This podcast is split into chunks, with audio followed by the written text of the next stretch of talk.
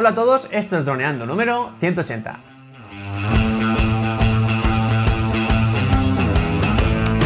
Bienvenidos a este lunes 15 de julio al podcast de temática dron en el que aprenderás a ganar dinero con tu dron. En el programa de hoy tenemos eh, un producto un poco especial, que es una cámara de 360 asequible para nuestro dron. Os gustará. Pero antes que nada recuerda que nos puedes contactar en droneando.info, eh, vía Facebook y en nuestro canal de YouTube Droneando. Un día más aquí estamos, yo soy Cayetano Solano, vuestro piloto de drones favorito, y aquí tengo a mi amigo y compañero Dani Durá, nuestro especialista web y en proyectos digitales. Hola Dani. Hola Caña, ¿cómo estás? ¿Cómo estáis chicos? Muy bien. ¿Y tú? Pues nada, aquí preparado para comentar este producto, eh, para grabar vídeo 360 y entiendo que también para hacer fotos 360. Así que a ver qué tal, a ver si podemos mejorar nuestros productos y meter ahí un golpe de calidad para poder ganar y monetizar todos nuestros productos de forma para poder sobrevivir de nuestro querido trabajo o hobby o como lo veamos. Así que nada. ¿empezamos? Hoy vamos a hablar de esto, que además lo tengo aquí. Nos critican mucho porque a veces hablamos de algún producto que no tenemos, que bueno. Es- Caña aceptamos la crítica bien. las críticas. Hoy, hoy sí que lo tenemos. Y vamos a hablar de esto porque es un, un accesorio, digamos, o bueno, un dispositivo que en principio no tiene nada que ver con los drones. Y quiero que hagamos una serie de programas de cosas complementarias a nuestro dron, que a lo mejor no parecen tanto como cámaras normales, tal, que ya haremos- iremos hablando. Pero lo de hoy en un principio, que no es algo de dron, sí que puede ser algo para dron, ¿no? Entonces, por eso vamos a hablar em, de esta cámara 360, que esta en concreto es la Ricoh Z o Ricoh Teta, o sea, T-H-E-T-A, eh, Ricoh. Ricoh ZS, que es una marca Porque bueno, la de última H también. de- de, de Rico no se pronuncia, ¿no? Rico, ¿no? Nada de eso. eh, pues, eh, sé cómo se escribe, pero la, la pronunciación pues es más, no sé, complicado. Entonces, Ricoh em, con H. esta es la cámara 360 que compré antes de empezar a hacer las fotos eh, 360 a nivel profesional. ¿Por qué? Pues porque es mucho más fácil hacer una foto 360 aquí, que es le das un botón y se hace, que hacer seis fotografías, solaparlas, editarlas, tal igual, ¿no? Eh, pero con el tiempo me di cuenta de que esto sirve para más cosas que para hacer fotos 360, sobre todo eh, aplicado a nuestro dron, y es lo que quiero que veamos hoy un poco en el, en el programa. Eh, antes que nada decir que es una- un dispositivo de gama media, ha sido un precio asequible, que mm, ah, cuando se compró era más caro, pero bueno, ha ido bajando su precio y ahora tiene dos, unos 200 euros de, de precio medio. Entonces es algo ya bastante asequible, sobre todo para el producto final que vamos a poder mm, vender en este caso, ¿no? Entonces, eh, esto es una cámara de fotos y una cámara de vídeo, pero como veis tiene dos lentes. No sé si se va a poder apreciar, pero bueno, vamos dando la vuelta. Aquí hay una, una lente, y aquí hay otra lente. Que son dos lentes que sobresalen bastante. Es muy abombado porque cada una de estas lentes es muy angular. Son como dos fotos muy angulares que luego eh, se pegan y ya pues 360. Y ya tenía 360 hecha. Entonces, em, quiero que hablemos de lo bueno y de lo malo de este, de este dispositivo, que es lo que vamos a hacer ahora. Pero antes que nada, Dani, quiero que nos cuentes un poco esa experiencia de, mm, de este youtuber que rechazaba casi todas las cámaras porque decía que con esto... Quiero que nos hables un poco de, de lo que viste por ahí. Pues bueno, sigo un youtuber que se dedica a restaurar coches y, y, bueno, a montar todo tipo de, de bicis eléctricas, que sí, son manitas, la verdad.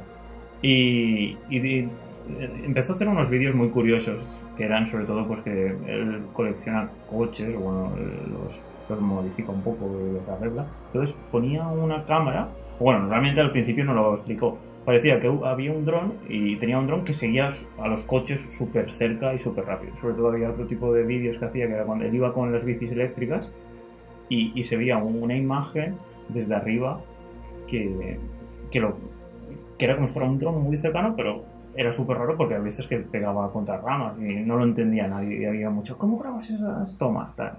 Y al final enseñó esta cámara, que es la que tiene calle, que simplemente lo que hacía era coger un palo, ponérselo desde una mochila y a, bueno, a medio metro o 40 centímetros pues se la enganchaba y entonces se enfocaba hacia, hacia adelante y entonces ya grababa esa imagen.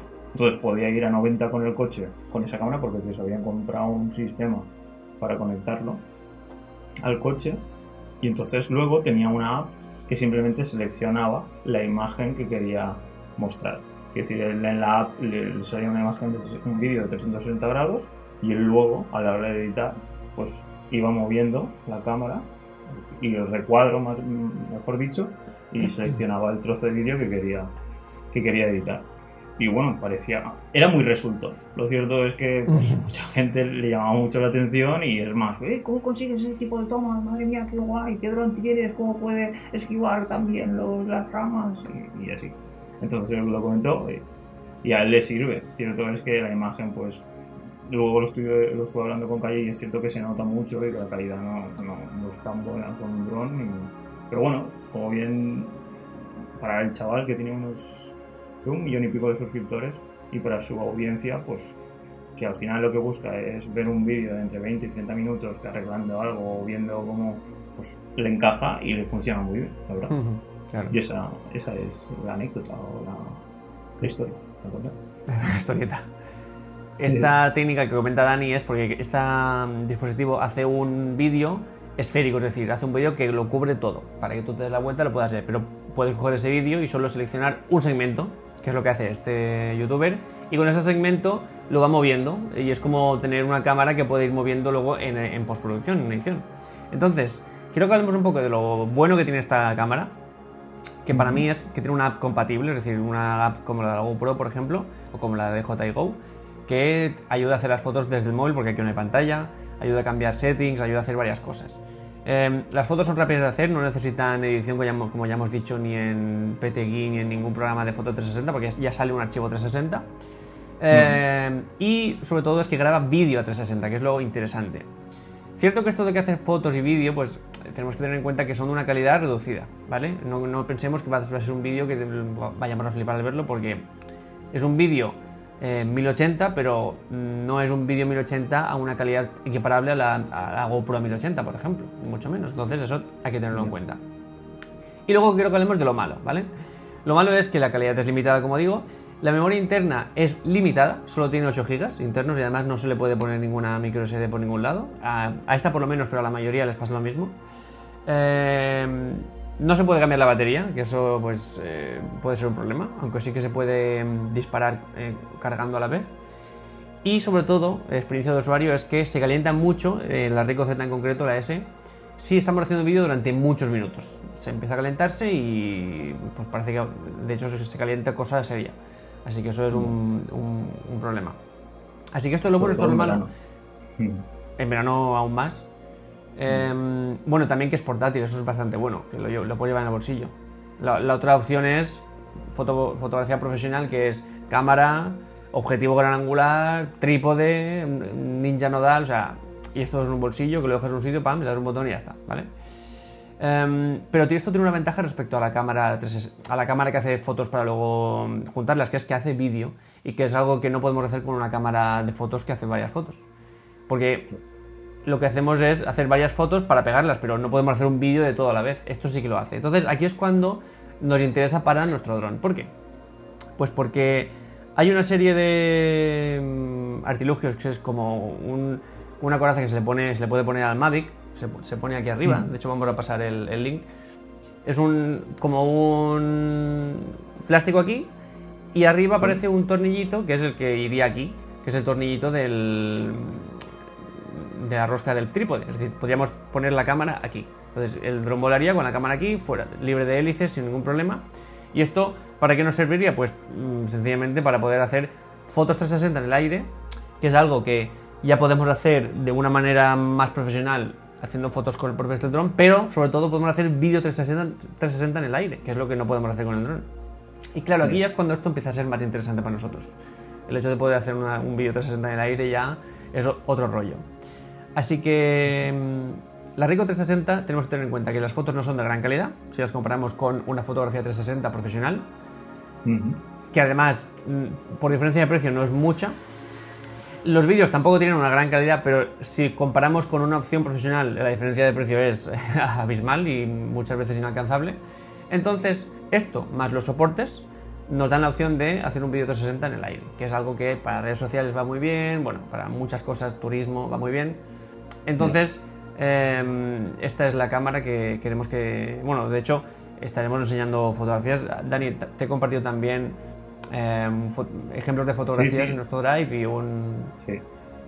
y un, un tour virtual, ahí se aprecia, por ejemplo, el tour virtual se aprecia que las fotos son bastante más limitadas que una fotografía profesional. Pero bueno, Ujú. lo cierto es que tú llegas a un sitio, haces así, pip, y ya está hecha. Es como el, como el, el dispositivo este de Men in Black que, que borra la mente. Haces pip, y ya está hecha la foto. Muy rápido. Sí. Dudas, dudas. Eh, ¿Cuánto pesa la cámara con el soporte? Que si pesa, Pesa- poco, en plan 100 gramos, o pesa. O le puede afectar al dron, a la batería, a la durabilidad Sí, de la batería. Sí, sí, sí, claro, mucho. Pesa poco, pesará entre 100 y 200 gramos, pero para el dron va, a pesar bastante. Todo lo que le pongamos al dron, por poco que sea, le va a reducir el tiempo de, de vuelo. Entonces, es- lo tenemos que tener en cuenta. Ya. Entonces eso lo notaremos tanto en lo- la durabilidad de- del vuelo como a la hora de manejarlo, entiendo yo. Que si el, Sí. mo- el dron no será tan ágil. No, O seguro. sí.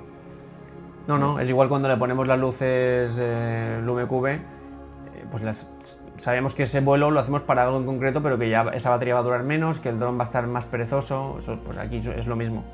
Eso, Entiendo. eso es así. Perfecto. Ok. Así, Bueno, así que la, pues, pregunta que queremos hacer es, ¿merece la pena comprársela Mm. para... O sea, bueno, esta en concreto, pero cámara 360 en general.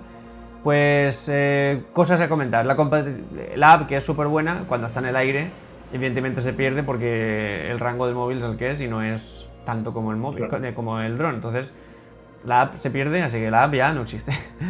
La capacidad es limitada, eso es un fallo bastante gordo de esta en concreto, que es no poder meterle una, una micro SD. Otro fallo. Claro.